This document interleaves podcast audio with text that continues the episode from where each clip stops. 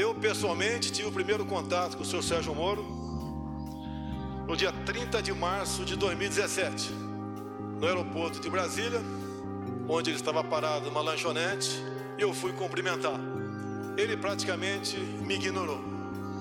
A imprensa toda noticiou isso, dando descrédito à minha pessoa. Confesso que fiquei triste, porque ele era um ídolo para mim. Eu era apenas um deputado, humilde deputado. Eu, infelizmente, não tenho como persistir com o compromisso que assumi assim que eu tenha condições de trabalho. O governo continua. O governo não pode perder sua autoridade por questões pessoais de alguém que te antecipa a projetos outros. Este é o P24. No meio da maior crise do governo Bolsonaro, com a saída de Sérgio Moro e uma pandemia que se alastra pelo Brasil, hoje João Ruela Ribeiro. Vamos perceber quem Bolsonaro nomeou para estar à frente da Polícia Federal e o impacto da saída de Moro na governação do Brasil. Bem, Ruben, para respondermos a isto é preciso primeiro, se calhar, falar um pouco do que é que significa uh, o, o Sérgio Moro na sociedade brasileira. É um, é um nome com uma ressonância enorme no Brasil. Como juiz federal em Curitiba, ele ganhou uma projeção mundial depois de ter sido responsável pela Operação Lava Jato, que, como sabemos, uh, pôs no banco dos réus praticamente toda a classe empresarial e política brasileira, incluindo um ex-presidente uh, Lula. Nesse sentido, para grande parte da sociedade, sobretudo aqueles mais frustrados com os sucessivos esquemas de corrupção, com a eterna troca de favores políticos, ter Sérgio Moro como Ministro da Justiça significava, por si só, que se estava a combater a corrupção, mesmo que na prática eh, pouco tenha mudado. E é isso, esse sentimento que Bolsonaro perde com, com a admissão de Moro. O Moro tinha entrado no governo como um super-ministro, com uma agenda muito ambiciosa Incluiu o combate à corrupção, uma luta contra a criminalidade urbana e o crime organizado. Mas, na verdade, politicamente, para Bolsonaro, Moro garantia-lhe o apoio popular dessa parte considerável da sociedade que só votou nele uh, motivada pela, pela, pela corrupção, por estar farta da corrupção dos governos anteriores e não propriamente pelo seu programa político, por aquilo que ele representava. Portanto, uh, isoladamente, a saída do Moro do governo seria sempre um choque para a popularidade do Bolsonaro e do, e do executivo.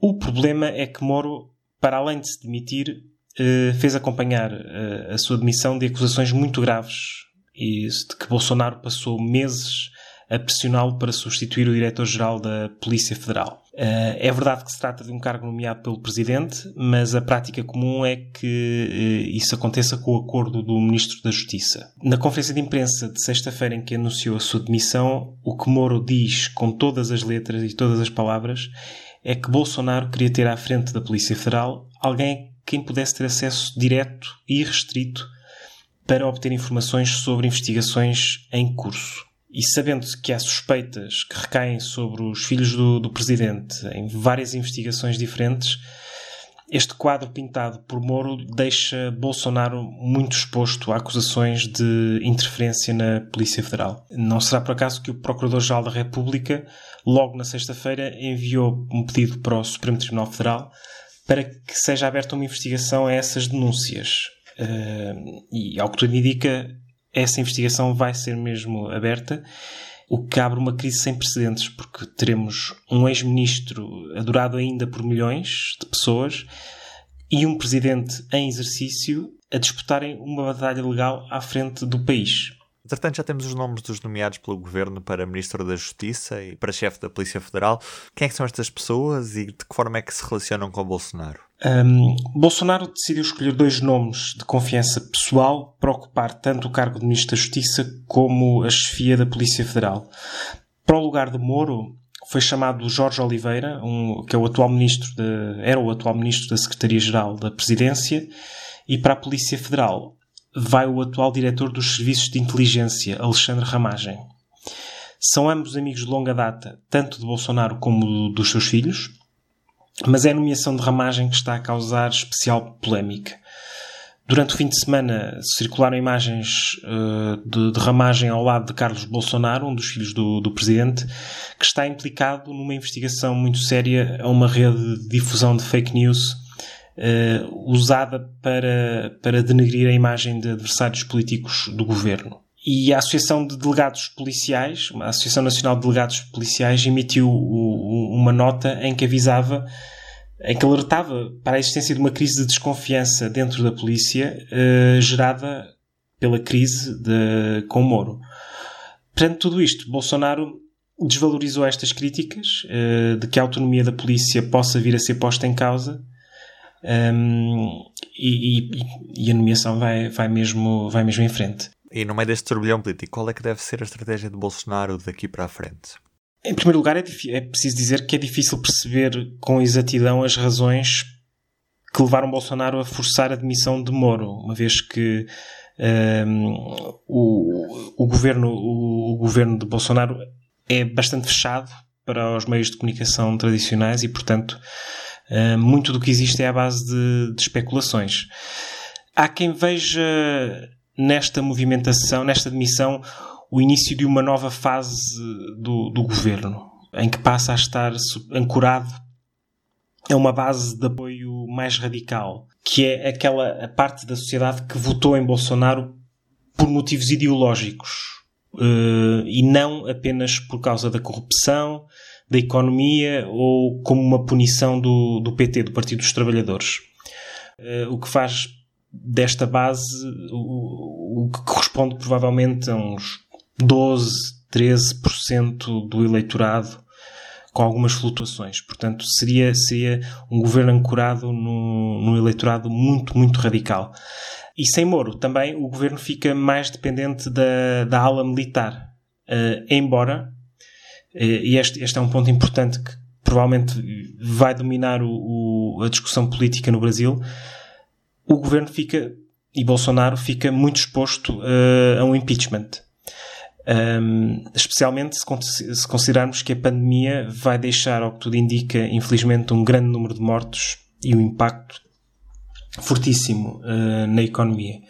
Uh, até enquanto a, a, a, a Covid-19 estiver em expansão, como está atualmente no Brasil, é muito improvável que, que, este, que esta frente do impeachment avance. Mas depois uh, não há garantias Uh, e de facto tudo poderá acontecer. Neste momento existem mais de 20 pedidos de impeachment na Câmara dos Deputados, mas esse número, apesar de, de, de parecer grande, não, não, não, significa que a destituição seja mais certa. O que a história nos diz é que os ingredientes para um impeachment no Brasil são os seguintes: uma popularidade do governo extremamente baixa, a falta de apoio na Câmara dos Deputados e uma crise económica. Sendo que a crise económica um, será difícil de evitar, o que Bolsonaro deve garantir é a manutenção de um apoio popular aceitável, algo acima dos 10%, e garantir um entendimento mínimo com os deputados. E é isso que parece que está a ser feito uh, nos últimos dias, com uma negociação com alguns partidos do chamado Centrão, que é o, o, os partidos que, que ocupam grande parte da Câmara dos Deputados, que não tem uma ideologia fixa e que são essenciais para que um governo uh, consiga aprovar leis e consiga, e consiga uh, governar, na verdade. Um, portanto, o, o, que alguns analistas estão a dizer é que neste momento o governo é um governo de guerra, é um governo de combate.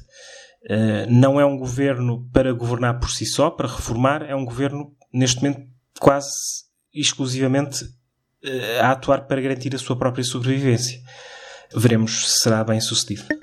Em todos os momentos, a fidelidade continua consigo, para que a vida não pare. Fidelidade Companhia de Seguros S.A. E do P24 é tudo por hoje. Resta-me a mim, Ruben Martins, desejar-lhe um bom dia. Estamos de volta amanhã. O público fica no ouvido.